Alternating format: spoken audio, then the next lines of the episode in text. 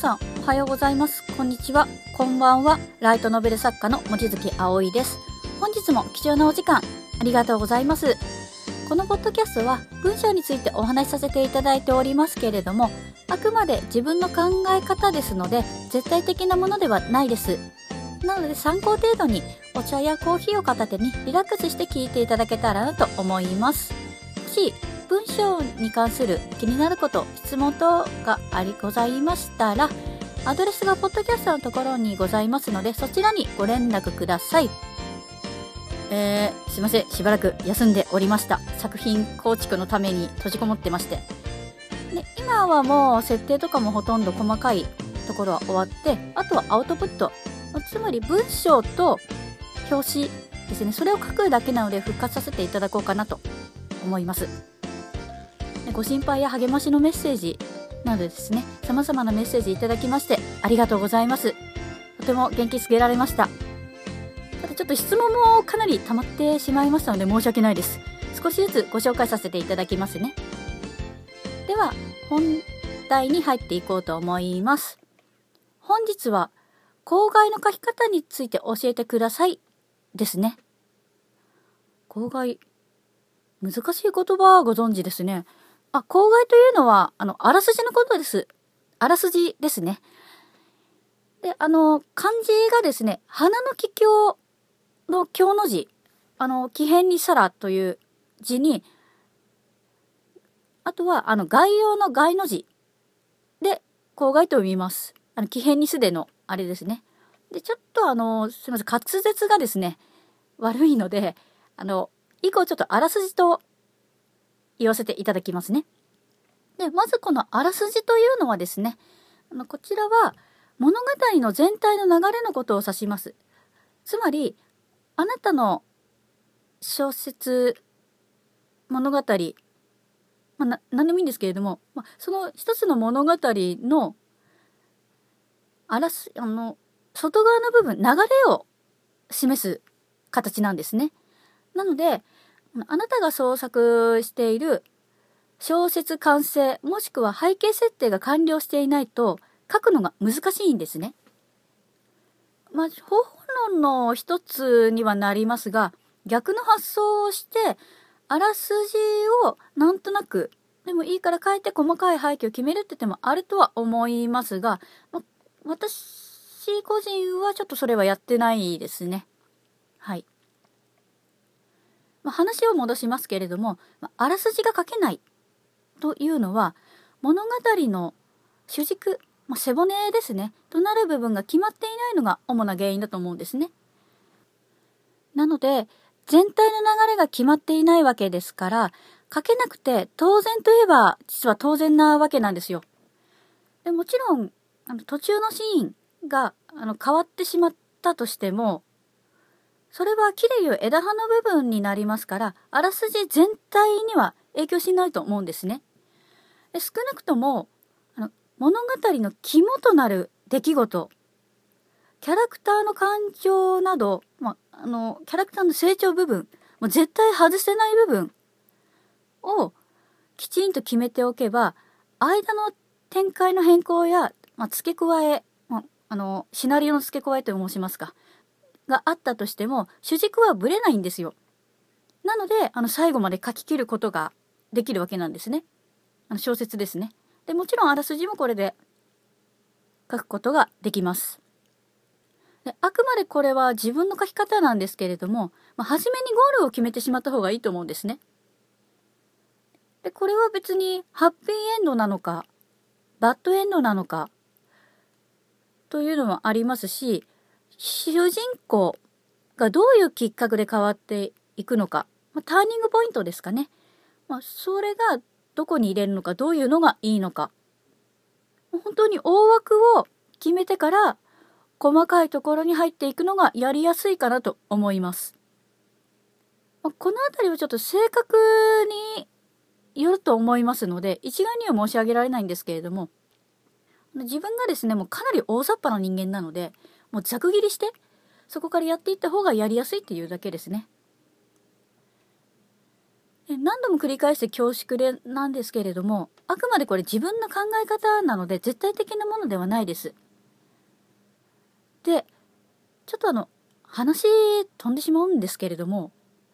実はあらすじ関係でですね、ちょっと気になったことがあるんですよ。聞いた話なんですけれどもね、もちろん、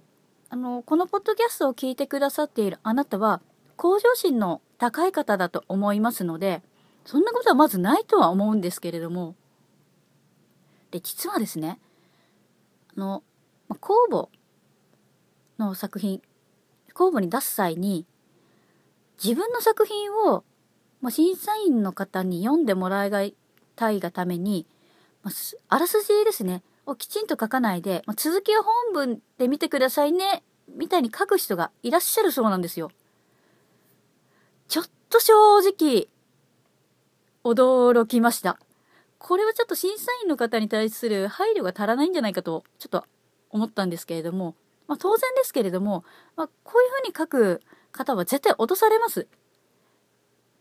もしあなたが審査員の立場になってみていただくとわかると思うんですけれども、で、これあの、公募というのは、いわゆる作家の就職活動なんですね。企業に就職して、まあ、サラリーマン OL になるのと全く同じなんですよ。まあ、バイトもそうなんですけれども、パートさんもですね。で公募の作品というのは、就職活動でいうエントリーシートや履歴書の代わりのようなものなんですね。で、その入り口があらすじになるわけなんです。で、そのあらすじをに変なことを書いている人を企業様側が雇うと思いますか？思わないですよね。そういうことなんですよ。で、あの、こちらちょっと現実なのではっきりお伝えさせていただきますけれども、本当に申し訳ないんですけれども、審査員の方は、面白いか面白くないかもわからないな作品。しかも、好きでもない作家さんの作品を、たくさんの数見なきゃいけないんですよ。章によってはもう、それこそ一日数十とか見なきゃいけないんですね。で、そんな膨大な量、しかも長編を読むとしたら、400字詰め原稿用紙、だいたい250枚から350枚が多いと思うんですけれども、で、それを全部読んでたら、時間的にも体力的にも無理ですよね。しかも、その賞が大きければ大きいほど、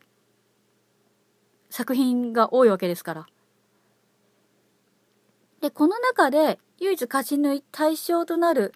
勝ち抜いていく作品が、まあ、デビューするという形になりますよね。もう倍率何十倍とか何百倍の世界だと思うんですけれども。でなので、もしあなたが公募に出される際は、気を使ってあげてほしいんですよ。審査する側の方に。時間がない中、忙しい中、自分の作品がちゃんと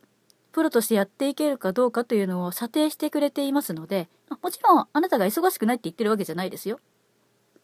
なので、文字数はもちろんですけれども、期限もきちんと守ってあげてください。まあ、もちろん、あなたはそんな変なことをする方ではないと私は信じていますので、はい。ちょっと余計なおせっかいでした。で、ちょっと話が、ちょっと若干脱線してしまいましたので、まとめさせていただきますね。公害、いわゆるあらすじの書き方というのは、まず、物語の全容を決めてください。そして、まあ、できることなら作品を全部書き切った上で、あらすじを書いていただいた方がすんなり書けると思います。現に私もそういうふうにやってきた形なんですね。そうした方が頭にも残りやすいですし、あの見直した時、作品の見直しですね、誤字や脱字などももちろんなんですけれども、全体の流れがちょおかしなことになっていないかという確認もすぐできる形になるんですね。特に長編を書かれる場合ですと注意が必要ですから、すれ違いと言いますか、なんか、矛盾点がないかとか、なんか途中で性格が変わっちゃったりとか、意図的ならともかくとして、あの、口調が変わったりとか、事象が、あの、私とか俺とかの事象ですね。の、それが変わってたりしないのか。そういったことを確認する際に、このあらすじってものすごく役に立つんですよ。なので、ちゃんとターニングポイント、ま、山場ですね。山場を決めていただいて、ちゃんと全体を見ていただいた方が、締まりが来る作品全体にですね、形になっているんです。はい。本日は以上になります。いかがでしたでしょうか？少しでもあなたのお力になれたら嬉しいですね。では本日はこの辺りで失礼させていただきます。またお会いいたしましょう。あなたの人生に夢と希望がありますように。